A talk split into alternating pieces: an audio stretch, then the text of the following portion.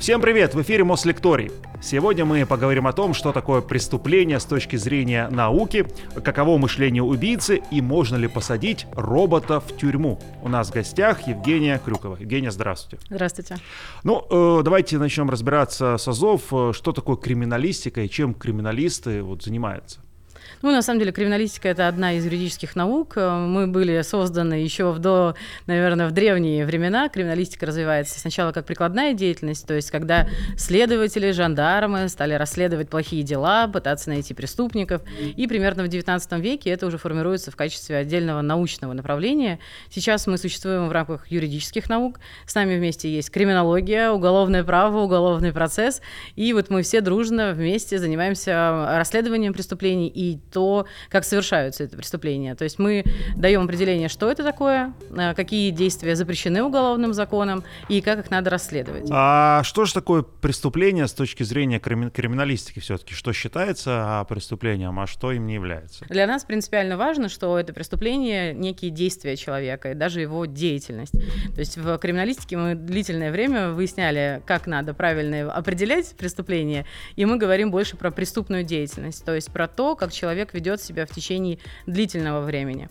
Если уголовное право говорит у нас о конкретном факте нарушения уголовного закона, то есть в какой момент времени человек приступил закон, нарушил статью Уголовного кодекса, то мы изучаем поведение этого человека как предкриминальное, криминальное и посткриминальное. Предкриминальное, как он готовился, вообще готовился, не готовился, покупал какое-то оборудование, э, планировал, скачивал карты, э, договаривался о встрече с человеком, то есть насколько длительно он подходил к этому процессу. Кто-то вообще не готовит никак это э, преступление, то есть он поддается либо эмоциональному фактору какому-то, это может быть под э, воздействием каких-то веществ, э, там, алкогольного опьянения и так далее, или э, сама атмосфера такова, что почему бы и не совершить преступление. Например, он видит, что был потерян кошелек, и можно его там взять, то есть он не собирается совершать изначально ничего плохого, но раз уж обстоятельства так сложились, то он решает совершить это преступление. А, основной акцент, безусловно, на самой криминальной деятельности, то есть как человек совершает. Посткриминальная деятельность, она означает, как ведет себя человек после совершения преступления. Это классическая история с э, Раскольниковым, преступлением, наказанием, когда, например, у него есть э, некие э, сомнения и переживания эмоциональные о том, что он совершил. А тут интересная история, что Раскольников вообще-то совершает два преступления, абсолютно разных преступления с точки зрения криминалистики. С точки зрения уголовного права он совершает убийство двух женщин. С точки зрения криминалистики он убивает одну женщину, более пожилую, да, эту старуху-процентщицу, хоть и топором, но тупой частью он наносит всего один удар, а, например, в, ее сестру, вторую женщину, более молодую, он наносит ей несколько ударов уже острой стороной топора, и, в принципе, он оставляет достаточно много следов крови, он их там никак не скрывает и не стирает даже их себя, то есть он забирает с собой часть предметов, э, в принципе, он не совершает так называемое сокрытие преступления. И мы смотрим на то, что он, во-первых, это преступление совершил, во-вторых, как он себя после этого ведет. Возвращается он в квартиру к себе, он уходит э, э, куда-то далеко, старается не общаться со, со своими там друзьями и знакомыми. То есть вот Раскольников, да, в классике он у нас перестает общаться со своей семьей. На некоторое время он э, хочет побыть один и вот этими переживаниями полон. Кто-то, наоборот, становится более активен, э, как будто бы снимает с себя какую-то там ответственность, какой-то камень с плеч у него падает, он выдыхает, ему становится спокойней, он, наоборот, готов встречаться, общаться с людьми и так далее. Ну и в этом в э, посткриминальном поведении еще и проявляется то, как он, например, э, если он похитил какие-то предметы, он их тратит сразу, денежные средства, на некоторое время может залечь на дно, ничего не делать, как он ведет себя, если к нему приходят правоохранительные органы, то есть он может быть придумывает какую-то легенду, у него есть какое-то алиби, э, в том числе ложное, он сразу сознается о совершенном преступлении. Мы тоже на это обращаем внимание. То есть для нас преступление — это не только вот этот факт э, быстрого э, нарушения закона, но и целый комплекс тех действий, которые связаны с поведением человека, и мы их расшифровываем еще и для того, чтобы потом проводить следственные действия. То есть мы пытаемся каждый раз понять преступную психологию, угу. чтобы потом это можно было использовать для расследования. А сегодня бы ваши коллеги э, легко нашли его? Раскольникова, Раскольникова да. да, очень, на самом деле. Но там и надо отметить, что и следователь ну работает ну, да. достаточно быстро. Да, потому что очень много следов он оставил, и мы можем их сейчас очень быстро расшифровать. В том числе там была оставлена кровь, и кровь благодаря ДНК мы сейчас быстро определяем. Отпечатки пальцев, безусловно, тоже. Ну, единственное, что насколько до этого Раскольников был криминален или не криминален. В силу того, что мы знаем о том, что он научился на, юри... на юриста, на юридическом факультете какого-то вуза, то, наверное, он, может быть, это относился к военным и тогда сдавал, например, отпечатки пальцев в обязательном порядке. Тут есть такая надежда, что еще было бы быстрее все. Хорошо. А вот э, про раскрытие преступлений как раз есть такая фраза о том, что все преступления рано или поздно раскрываются. Вообще, э, так ли это, или, может быть, какая-то история у вас есть самого долго раскрывающегося, раскрывающегося преступления спустя века? Вот, э, давайте об этом поговорим.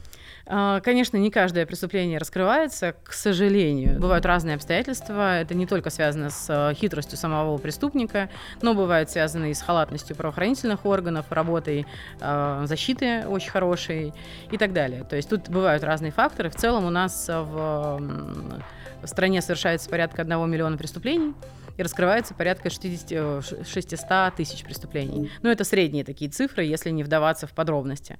То есть э, больше половины раскрывается. Э, остальная часть раскрывается чуть позднее, через какое-то время. Это может действительно пройти год, может пройти 5 лет, 10 лет и так далее.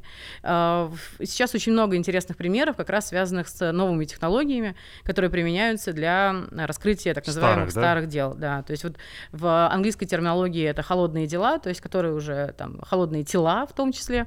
А, когда прошло большое количество времени. Это либо ДНК применяется, а, у нас есть порядок хранения вещественных доказательств в уголовных делах, то есть они хранятся длительное время в коробках, это может быть одежда э, жертвы, это могут быть предметы, оставленные преступником, и вот спустя время следственные подразделения, в том числе Следственный комитет России, они проверяют, есть ли такие совпадения в тех базах, которые сейчас у нас работают и создаются. Ну, по российским делам я не буду, наверное, особо комментировать, рассказывать, но в зарубежной практике очень много интересных дел, связанных в основном с изнасилованиями и убийствами, когда спустя годы находят того самого виновного. Он был в подозрении, с ним работали, а, проводили следственные действия, но не было точных доказательств, а, были подозрения, что это он, но он не сознавался. И вот спустя а, там 20-30 лет находят преступников.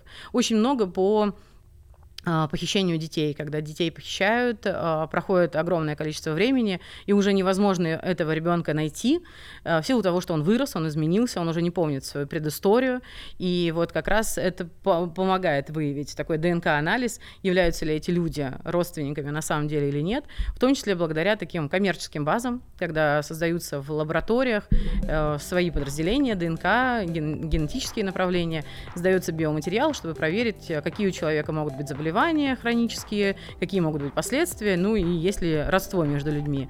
И иногда эти базы очень хорошо работают и для правоохранительных органов.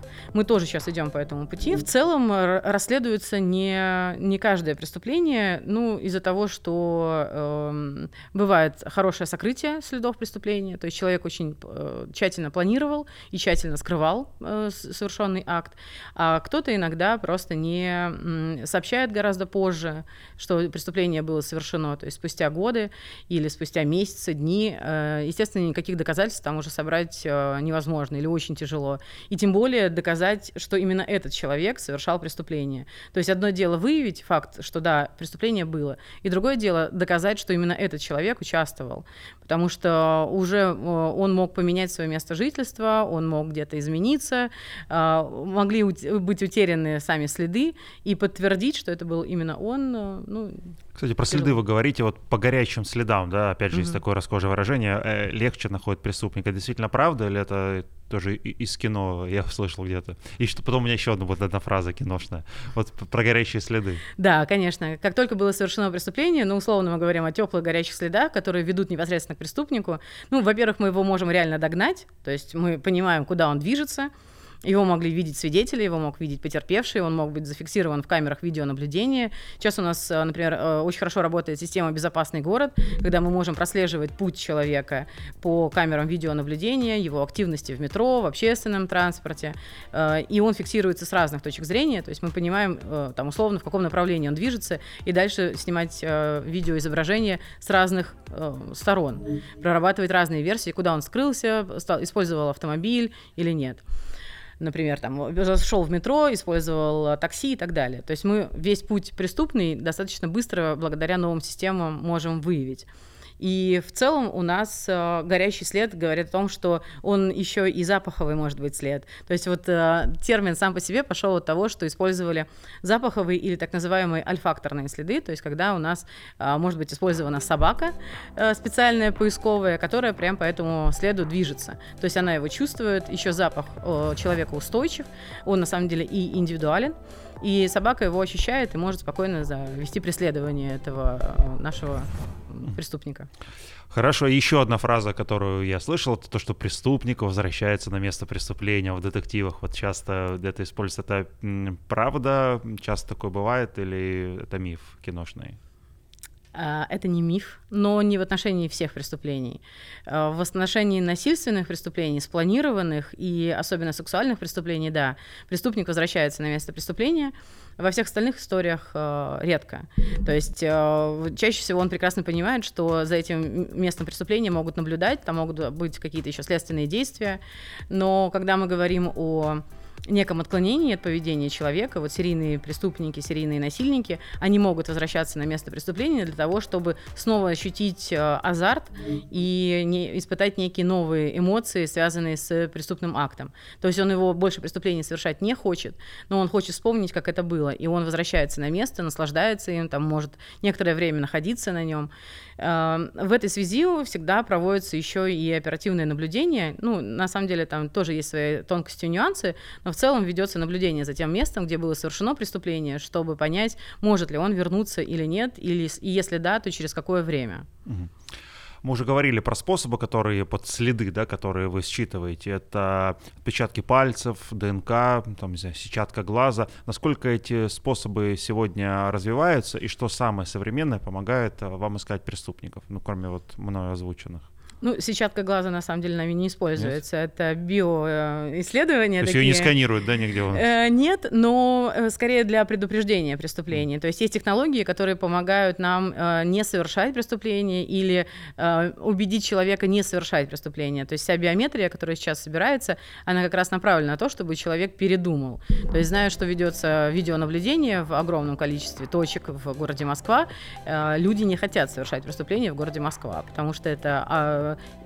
опасно, так скажем, их сразу быстро найдут. Поеду я замкат, да? Ну, вот здесь другая, да, здесь есть другая история, что преступления как раз в других городах, где не ведется видеонаблюдение или не так интенсивно, э, как раз совершаются. То есть вот это может быть Московская область, какие-то ближайшие. Но э, технологии, которые мы чаще всего используем, вот мы делим на предупреждение и на непосредственное раскрытие. В основном это все цифровые компьютерные технологии, которые создаются. Это может быть 3D-сканирование. Э, раньше мы просто выезжали на место преступления, преступлений и фотографировали его на камеру. Э, сейчас мы можем провести 3D-сканирование всех обстоятельств, которые были. Это показывает нам большее количество как раз следов, каких-то изъянов незначительных, которые сказываются на расследовании. То есть мы понимаем, что, что было оставлено преступником. С фотографиями нам приходилось дольше работать.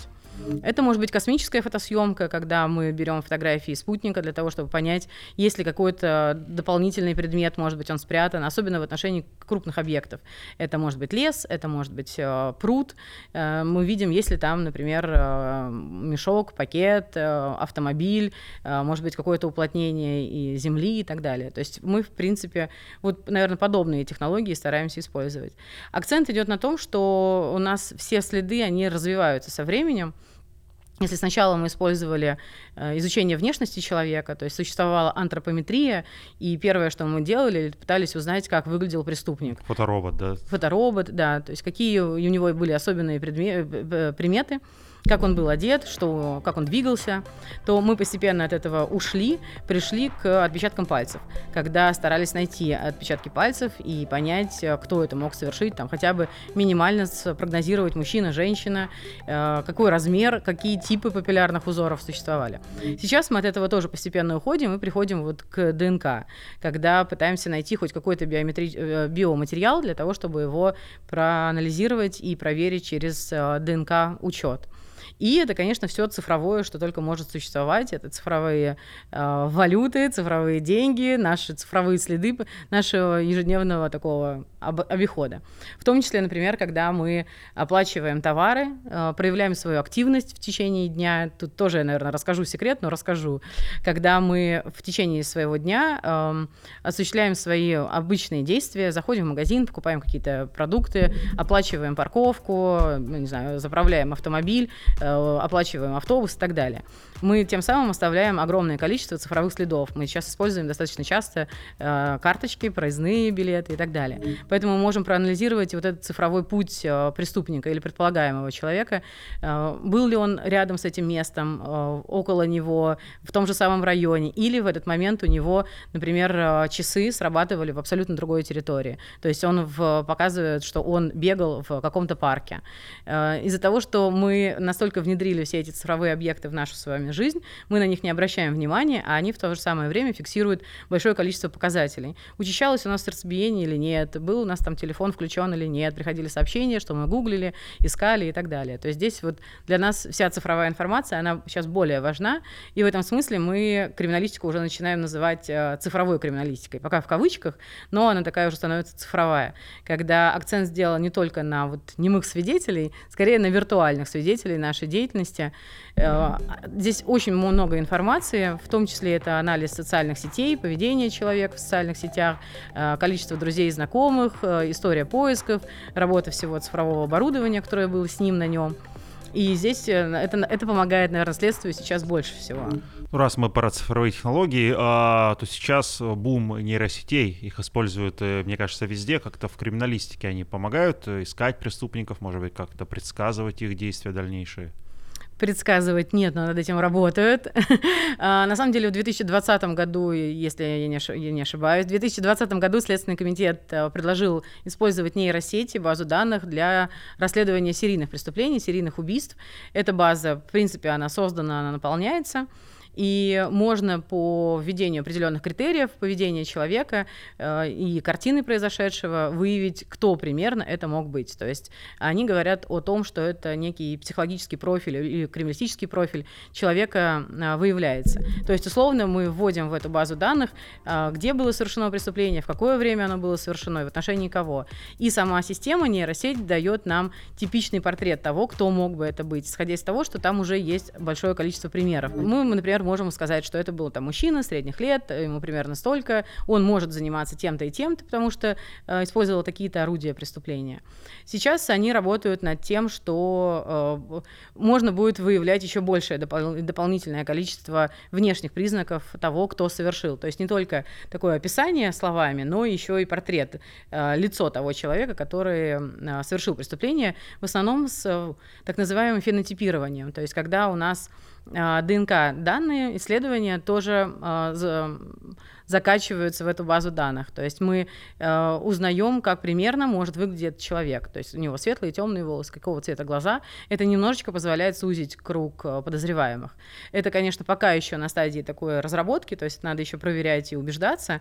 И это не значит, что только нейросеть используется. Это классические приемы, все следственные работы, они также применяются. Но это дополнительный такой быстрый помощник, чтобы облегчить э, работу следователя, чтобы он мог построить версии, предположить, э, кто и из людей в подозреваемом таком круге подходит под это описание, кто не подходит, э, и в дальнейшем работать. А, а почему вообще люди становятся преступниками? Можно ли это как-то предсказать? И вот а, был такой криминалист, насколько я понимаю, Чезаре Ламброзе, у него угу. на этот счет была своя теория. Он был криминологом. Криминологом. Ну, его часто называют и криминалистом, и криминологом в силу того, что он занимался как раз э, исследованием преступлений. Э, мы его в юриспруденции э, всегда обсуждаем, всегда дискуссионно обсуждаем, но не всегда его любим. То есть у нас обычно все люди делятся на две категории, кто фанат и кто не фанат Ламброза. Ламброза... Вы фанат? я, мне нравится, я так скажу. Рассказывайте с любовью тогда. А, Ламброза был интересен тем, что он действительно э, попытался предположить, как выглядят люди, которые совершают преступления, и как они могут себя вести. То есть, условно, он, у него есть, конечно, смешные описания, например, что человек, который будет похищать, вор, у него большие руки. Человек, который... Загребущий. Да. Человек, который будет совершать там насильственные действия, у него будут большие расширенные глаза, там широкий лоб и так далее. Но он пытался показать, что иногда, если мы очень хорошо изучаем сами преступные действия и портреты тех людей, которые э, совершали эти преступления, мы можем предполагать, есть ли какие-то вот сходства, какие-то закономерности. Я думаю, что на самом деле Ламброза мы еще будем вспоминать э, дальше. А, если мы создадим специальную базу данных, это сложно с точки зрения юриспруденции, но очень хорошо с точки зрения криминалистики. Если мы сможем закачать э, портреты всех людей, которые совершали преступления и которые не совершали преступления, то есть у нас будет большая фотокартотека да, э, каждого человека с параметрами, что он делал, не делал, э, сколько ему лет и так далее, то сама нейросеть, сама база сможет нам построить типичные портреты. И тогда мы сможем выявить те самые закономерности, что условно вор, у него действительно действительно там большие руки там, или широкий лоб. Это чаще всего встречается там 98% людей, у которых такой-то, такой-то признак. Это не значит, что это 100% так, но есть такая вероятность. Исследователь сможет это использовать. То есть у него эта идея сама по себе достаточно интересная. А, сейчас ее можно адаптировать под э, современные условия, такие криминалистические. Ну, два близнеца, один из них может быть преступником, а второй нет, это же не обязательно так э, сойдется. Да, да, конечно, конечно. Но они оба будут подвергаться сомнению и проверке. И в конце концов, может быть, один брат э, сдаст э, другого. А, тогда, если вот опять же про то, кто может чаще становиться преступником, если брать не внешние факторы, то, например, наследственность. Дети преступников, они чаще э, совершают преступления, или здесь нет взаимосвязи? Сходя, исходя из закономерности, да, такой статистики, да, есть э, такой фактор, что семья очень сильно сказывается на становлении самого человека, в том числе преступного человека, когда некие факторы его семьи, э, биографии его семьи показывают, что можно приступать норму. То есть здесь вопрос воспитания больше, наверное, чем криминалистики или психологии, когда он видит, что семья нарушала закон и э, жила хорошо, жила нехорошо, их ловили, не ловили, и он тоже становится таким же человеком, готов приступить закон. То есть у него вот нарушено это понятие хорошего, плохого, и сама по себе норма поведения, она несколько расширена. То есть он что-то себе может позволить. Человек, у которого не было никогда ничего криминального в жизни и в, в рамках семьи, то он, конечно, не, не собирается совершать э, какие-либо правонарушения, преступления, и достаточно быстро говорит о том, что если он что-то совершил, он раскаивается, осознается и так далее. Но это тоже неоднозначно. То есть иногда бывают истории, когда в абсолютно криминальной семье есть люди, которые не совершают преступления и не собираются становиться э, преступниками. Бывают примеры, когда они, наоборот, хотят расследовать преступления и становятся юристами, следователями, потому что были какие-то факторы их семьи, когда они, их, э, когда они хотели их исправить, э, членов семьи, там, например, брата, отца там, и так далее. Но вот с точки зрения генетики иногда да, говорят о том, что есть некий э, ген агрессивности, агрессивности, например, когда у людей, которые совершают насильственные преступления, дети могут тоже совершать насильственные преступления в силу того, что обладают этим геном. И при каких-то обстоятельствах будут вести себя более агрессивно, чем любой другой типичный человек. Но опять же, это исследование последних там, 5-7 лет э, однозначно говорить э, не стоит. Можно лишь только присматриваться да, к поведению человека, насколько у него проявляются вот эти вот агрессивные начала. То есть каких-то знаменитых криминальных династий или династий маньяков, там, не дай бог, такого не существует. Нет, такого пока не существует, но есть династии мафии, но там другой фактор, ну, да. там больше это экономическая составляющая. Хотя есть э, примеры того, что организованные преступные группировки, в них как раз то, что вот была нарушена норма, то, что э, дети воспитывались в состоянии наруш... нарушенного закона, знали, что изначально семья нарушает э, этот закон, э, они становятся более агрессивными, то есть они начинают еще более совершенствовать свою деятельность, они могут выступать против своего там отца, например, руководителя э, группы, группы преступной. Э, опять же, для России это так, э, не, не так популярно, но вот итальянская мафия, китайская мафия, она показывает о том, что да, могут быть э, значительные нарушения в поведении человека. А, если все правильно понимаю, то, наверное, самые популярные преступления это грабеж, кража. Вот так ли это, во-первых? Чем они отличаются друг от друга и часто ли они раскрываются, чего раскрывается больше? А, да, э, и то, и то это хищение имущества другого человека. Кража — это тайное хищение, то есть человек не знает, что у него что-то похищают. Он отвернулся, э, у него вытащили из кармана какой-то предмет. Э, грабеж — это открытое хищение, то есть в открытую преступник подходит, вынимает из, из рук, выхватывает. Или, например, он может Э, вступить в какой-то диалог, он может обманывать человека. То есть вот мошенничество тоже категория таких открытых э, обстоятельств, когда еще осуществляется обман. То есть э, эм, пытаются довести до того, чтобы человек сам выдал какой-то предмет. Да? Ну, классика это цыгане у вокзала. Ну да, такая классика. Угу. Ну, по сути дела, это можно отнести вот к открытому хищению. То есть все понимают, что это ненормально, это э, имущество передается не по своему доброй воле или, по крайней мере, под какими-то там сомнениями. Угу. Вот и то, и другое преступление совершается достаточно часто, кража чаще. Э, в силу того, что вот этот тайный фактор позволяет, ну или латентность, позволяет нам э, приступать закон чаще и надеяться на то, что он не будет, это преступление раскрыто, но э, и грабежи тоже достаточно часто, особенно в каких-то районах, какие-то дни недели, например, там пятница, суббота, воскресенье, когда в целом э, большее количество преступлений может быть совершено. Но э, по раскрываемости они, в принципе, тоже в такие в турнирной таблице, если можно так говорить, э, первые.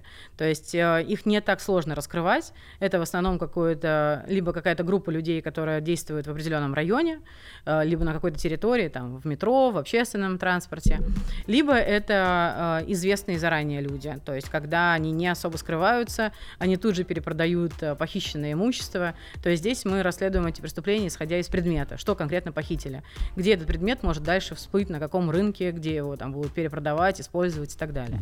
Вот вы сказали а, пятница, суббота, воскресенье. А, неужели э, от дня недели зависит э, количество преступлений? Может быть, как-то в праздники их больше или почему? В зависимости от категории, но да, на самом деле... Выпивают просто в выходные почаще? А, да, конечно, это и связано с самим, во-первых, нерабочим днем, так скажем, mm. для того, чтобы совершать... Нечем заняться, пойду Есть одна из, ага. Э, одна из тех фраз, которую я достаточно часто использую, чтобы совершать преступление, надо иметь свободное время для совершения преступления. То есть если человек э, постоянно чем-то занят, у него реально нет времени совершить преступление. Выходные — это вот как раз время свободного времяпрепровождения, и человек, особенно под какими-то обстоятельствами, обстоятельствами может совершить. Это могут быть предпраздничные дни, когда как раз может быть какое-то хищение э, для подарка своей любимой девушке, необходимо иметь деньги, денег нет, э, человек не работает, и он решает похитить, э, не знаю, там, цветы, например, для нее. То есть вот какие-то факторы, которые связаны. И на самом деле по статистике получается, правда, это пятница, суббота, воскресенье наиболее популярные время, так же, как и по календарному времени. Э, чаще всего это все-таки у нас э, весна, лето, э, начало осени. Зимой преступление совершается гораздо меньше. Как из дома выходить не хочется. Холодно. А вот еще есть такая фраза отягчающая, либо, может, облегчающая, если есть такое обстоятельство, да, например, убийство под под воздействием наркотических веществ, либо в результате опьянения, либо в состоянии аффекта. Они по-разному расследуются и э, могут ли где-то здесь те скостить срок, либо наоборот увеличить из-за каких-то факторов. Угу. У нас э, есть такое понятие, да, как отягчающие обстоятельства, их смягчающие обстоятельства. Смягчающие, да, облегчающие, это другое. Ну, они так и так, да, влияют. Это не значит, что это однозначно используется, да, что если есть какой-то набор факторов, э, судья примет решение в пользу э, обвиняемого. Нет, но он может это учитывать, особенно если это какие-то серьезные обстоятельства. Например, у человека может быть э, несовершеннолетний ребенок и нет источников к существованию. И э, тогда можно заменять наказание на более мягкое, например, не лишение свободы, а там какие-то штрафы и так далее. Не по каждым категориям преступлений, безусловно. Состояние алкогольного и наркотического опьянения, в принципе, мы никак не воспринимаем как э, смягчающее обстоятельство. Человек все равно должен быть в состоянии понимания, что он делает. Вот состояние аффекта аффекта. Состояние аффекта, да, это сложная такая психолого-психиатрическая ситуация вместе с юридической. Мы этот аффект делим на некоторые категории, там э, есть критерии и юридические, и есть критерии психологические, психиатрические, когда решение принимается условно, коллегиально когда у нас есть специалисты, психологи и психиатры, они говорят о том, что этот человек не понимал, что он делает. У него было состояние кратковременное, состояние аффекта. То есть какие-то внешние обстоятельства на него настолько сильно повлияли, что он вообще не помнит, не контролирует, и он не мог э, понимать, что он де- делает. И есть юридические некие вот в этот момент э, обстоятельства. То есть э, с точки зрения криминалиста, да, мы смотрим, как он себя вел до, после. Например, он говорит о том, что он был в состоянии аффекта, а мы говорим о том, что он за день до этого приобрел э, веревки, ножи, пистолеты и так далее. О каком состоянии аффекта может идти речь? Он заранее думал, планировал, угу. или после совершения преступления он скрывает следы. То есть типичный человек в аффекте выходит из квартиры, делает что-то необдуманное, информированное, он может тут же пойти к соседям, сообщить о том, что произошло, выйти на улицу и так далее. То есть вот даже когда в, у него в руках есть какое-то орудие. А если он остается в квартире, стирает все следы, там, моет пол условно, то, конечно, в этот момент голова его полностью работает. Он прекрасно понимает, о чем идет речь. И вот мы анализируем все эти обстоятельства, чтобы понять, действительно ли это было так. Или он сейчас делает вид, что он был в состоянии аффекта, он не понимал. Такое бывает еще в отношении симулянтов, людей, которые говорят о том, что у них есть какие-то психологические заболевания, психиатрические заболевания, отклонения, и они вообще не понимают, о чем, о чем идет речь. То есть самым, наверное, популярным в этом смысле симулянтом был у нас э, Чикатило, когда он достаточно четко и планомерно совершал преступление, но всем известны кадры, когда он уже находится в здании суда, э, он там раздевается, кривляется и показывает, что он является психически нездоровым человеком. То есть это была специальная симуляция рекомендация. Ну, это линия что... защиты, я так полагаю, да? Э, да, вот она такая бывает линия защиты достаточно часто у людей, как раз, что он пытается показывать, что у него есть некие факторы, которых он не может контролировать. Э, криминалист тоже выявляет это, как и психолог. Он наблюдает, э, отмечает, какие обстоятельства проявляются регулярно, в спокойном состоянии, состоянии агрессивного поведения, наоборот, в каком-то там юмористической ситуации. То есть его надо лечить, а не судить? То есть может ли маньяк быть абсолютно здоровым? Или все-таки он всегда болен, всегда есть какой-то диагноз? А, давайте я выскажу свою позицию. Угу. Моя позиция, что да, он всегда болен, а, потому что есть либо психологическое, либо психиатрическое отклонение, и э, очень тяжело э, такого человека просто содержать в местах лишения свободы. Исправляется ли он? Нет. А, с точки зрения нашего закона, мы привлекаем людей к уголовной ответственности в первую очередь для того, чтобы они исправились, изменились, чтобы они уже больше никогда ничего не совершали. Но примеры вот именно серийных э, преступников, это могут быть и насильники, это могут быть и убийцы, показывают, что они не меняются, что спустя время они все равно совершают подобные действия или стремятся к совершению этих действий одна из категорий популярных в этом смысле это вот педофилия, когда человек, э, э, даже если он будет отбывать наказание, он все равно спустя время захочет совершить э, подобные же действия. Насколько эффективно вот в этом смысле привлечение к ответственности, это надо обсуждать, наверное. Есть разные точки зрения, с точки зрения закона, с точки зрения практики, теории. Вот мне кажется, что это должно быть некий комплекс, когда мы человека помещаем в лечебное учреждение, он, конечно, не свободен, но мы, конечно же, за ним наблюдаем, изучаем изучаем психологию, э, понимаем, как можно помогать таким людям. Э, в свое время существовал, например, э, ну, работал очень эффективно психиатр Бухановский, он как раз стал знаменит делом Чикатило, но знаменит он для криминалистов еще и тем, что он создал в Ростове специальный лечебный центр, который направлен на вот выявление этих факторов поведения человека, предупреждение их, чтобы мы могли на ранних этапах понять, что вот у этого ребенка, например, есть склонность к совершению преступлений или там к совершению поджога. А, он это делает регулярно. Поэтому можно вовремя ему помочь. Это может быть и лекарственные препараты какие-то, это могут быть и психологи, которые оказывают ему вот это содействие. То есть э, в целом мы должны пытаться помочь человеку, даже если у него есть какая-то самая ужасная мания всех времен. А на чем обычно вот такие серийные преступники попадаются, да, и если говорить про серийность, что это два обязательно убийства, три должно быть, четыре, пять, то есть как вот вы называете его серийным? Тут э, своя дискуссия, об этом можно говорить, э, не знаю, пару часов. Но мы исходим из того, что э, серийное убийство это два и более. Угу. Это вот классическое определение два и более. Э, я сторонница того, что это одно преступление, которое уже совершилось, и второе, когда это есть попытка совершения. То есть похожее, например, уже есть одно, одна жертва, и человек нападает на другую схожим способом, э, пытается войти в контакт или там где-то подлавливает. То есть мы выявляем вот эту вот закономерность, что это регулярно, и это очень похожие картины. Но классика жанра состоит из того, что это, да, два, э, два преступления. Есть ужасная фраза о том, что чем больше совершено преступлений, тем лучше для криминалиста мы выявляем вот эту вот серийность. Мы уверены, что это действует один и тот же человек. То есть, когда два преступления, нам еще, а это могут быть схожие картины, это могли быть похожие сами по себе э, люди, да, э, какой-то типичный способ совершения, там, два удушенных э, человека. Но если их очень много, тогда нам показывает, что вот в каждой мелкой детали совершенного преступления эти действия похожи. Он не просто задушил, но он завязал какой-то бант. То есть такой тоже был, да, э, был такой э, преступник. А, он показывает, что это сделал именно он, и он хочет, чтобы мы понимали, что это сделал именно он, что действует один и тот же э, человек. То есть они хотят, некоторые преступники, чтобы их поймали раскрыли, зачем они оставляют такие вот явные следы того, что это их преступление, то есть дополнительное преступление на их счет. Кто-то хочет славы, он не обладает никакими талантами и хочет стать знаменитым, а, и поэтому он показывает для всего мира и для правоохранительных органов, что это он, чтобы приписывали именно ему. Это вот какие-то знаменитые истории там Зодиака, который отправлял письма, например, то есть что ему интересно, что следствие и медиа рассказывают о нем, что вот такой действует неуловимый, например, там преступник. А кто-то для того, чтобы их в том числе и поймали. То есть есть э, такое некое э, бессознательное желание прекратить в силу того, что это вот вредная привычка, да, ну, так, в кавычках, грубо, но можно сказать. Человек хочет с ней распрощаться, самому ему очень тяжело, нет никаких методов лечения, а, но он готов перестать это делать, сам не может, и он хочет помощи от следствия.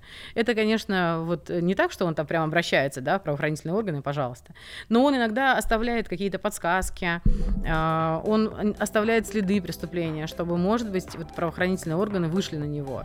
Но это работа такая бессознательная, есть он не так, что прям вот смотрите здесь, здесь и здесь, попытайтесь меня найти. Это скорее вот такая бессознательная его работа. Кстати, а фильмы, сериалы про маньяков, э, как э, оцениваете? Много там правды? Я сторонница «Молчания ягнят». Э, лучше фильма не было придумано. Давненько это было снято уже. Давно, но это классика. Там как раз э, хорошо то, что сотрудники ФБР были непосредственными участниками группы снимающих. Э, они консультировали и четко показывали, как работают правоохранительные органы. То есть какие действия предпринимаются для раскрытия преступлений и как обычно совершают преступления. Не придумывали ничего, они взяли некий микс того, что уже было совершено, и показали это на экране.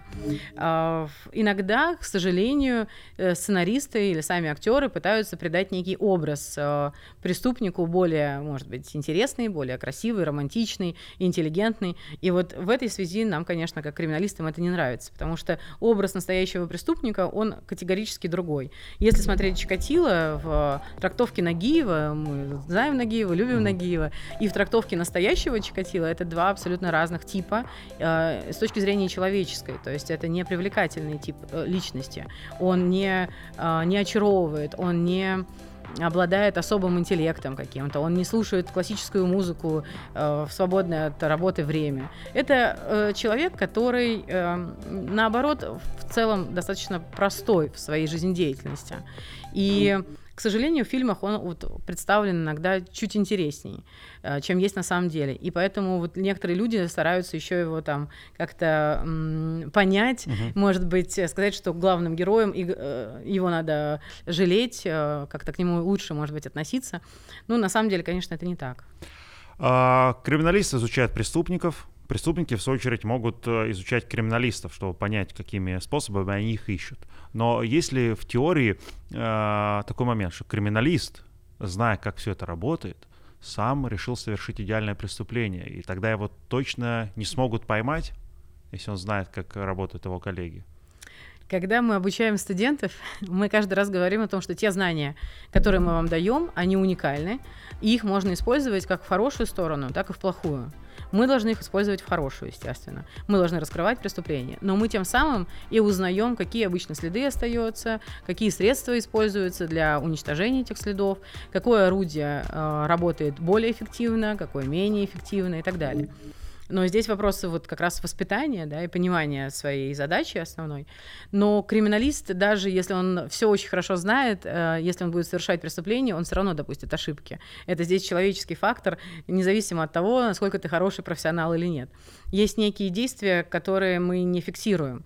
То есть э, как мы прикоснулись к, такому, там, какому-то предмету, например, э, как мы э, прошли, наша походка. То есть то, что работает, по сути дела, без нашего особого ведома какой-то динамический стереотип, который проявляется. И криминалист, даже все это в целом зная, он прекрасно понимает, что вероятность допустить ошибку, она тоже присутствует, и оставить какой-то свой след тоже присутствует. И есть несколько примеров, когда совершали преступления криминалисты, сотрудники правоохранительных органов, но как бы они не были знамениты и как бы они не были профессиональны, вот с точки зрения своего э, профессиональной деятельности, направления, они все равно совершают преступления и их быстро находят. Поэтому идеальных преступлений не бывает. То есть вот э, очень часто говорят о том, что можно ли совершить... Студенты вообще очень ну, часто есть такая спрашивают. фраза «идеальное преступление». Да, можно ли совершить преступление без следов? Бывают ли идеальные преступления? Нет, но бывает, когда очень сложно найти следы тем самым. То есть они настолько маленькие. Есть интересный пример того, как э, расследовали преступление, исходя из реснички. На подушке обвиняемого преступника была обнаружена ресница жертвы.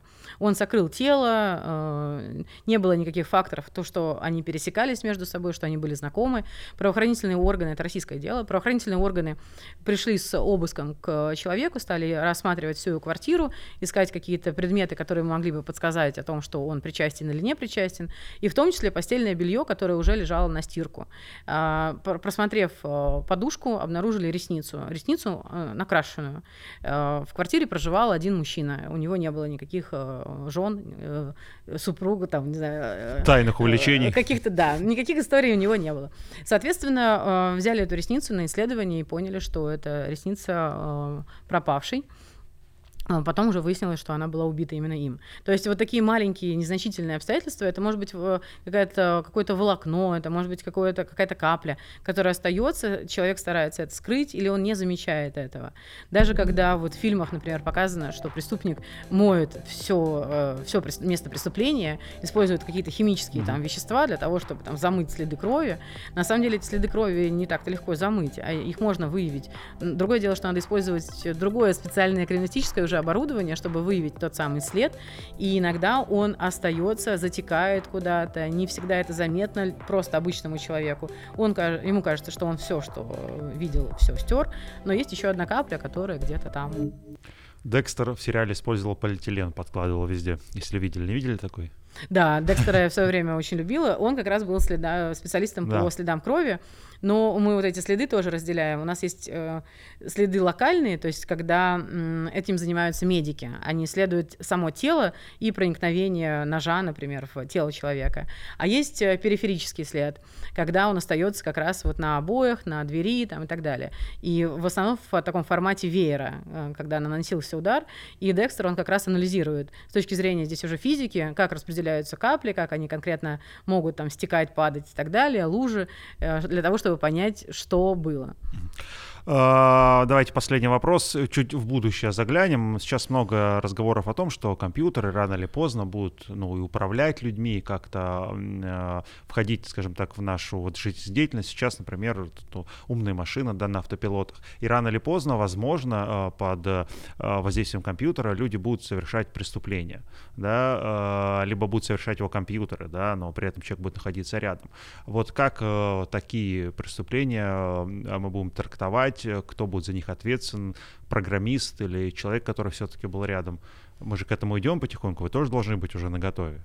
Мы уже к этому даже пришли. Э, тот транспорт, который, по сути дела, является беспилотным, он, по сути дела, имеет отношение как раз к вот этим вот технологиям. То есть кто в какой момент управляет, есть ли какая-то радиопередача, какой-то контакт между тем, кто, у кого джойстик, или там уже заранее установлена программа, куда там, полетит тот самый беспилотник, мы, в принципе, это тоже можем, можем понимать, да, эту деятельность. Или транспорт, который не управляется тоже человеком, автомобиль, э, мы тоже в целом понимаем, что э, тот, кто заложил в программу код, правильный, неправильный, внес какую-то корректировку, он должен нести ответственность. В этой ситуации все техническое оборудование, там, беспилотник, автомобиль, это всего лишь орудие, то есть то оборудование, с помощью которого совершает преступление человек. И вот этот человек — это либо программист, который заранее создает его, либо это управленец, который управляет э, э, этим оборудованием. То есть ответственность на людях, а не на этой машине. Да, да. Но в силу даже того, что мы же должны исправлять э, людей,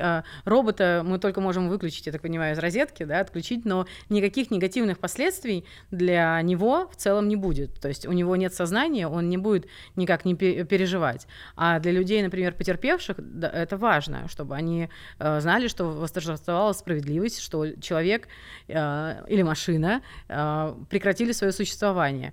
Просто отключить от розетки для них психологически будет достаточно как бы, мало. Но э, это те направления, которые действительно сейчас прорабатываются. И с точки зрения вообще юриспруденции, то есть какие должны быть приняты новые законы, э, которые регулируют э, э работу деятельности э, робота, искусственного интеллекта, нейросетей, как они могут быть использованы в плохих целях, в хороших целях, и может ли нести ответственность, если да, то кто. Есть практика российская, есть практика зарубежная, она более-менее складывается одинаково. Ну что, спасибо вам огромное за этот интересный рассказ. Э, было любопытно погрузиться в теоретический криминальный мир. С практикой лучше, конечно, никому не сталкиваться. Спасибо большое. Спасибо.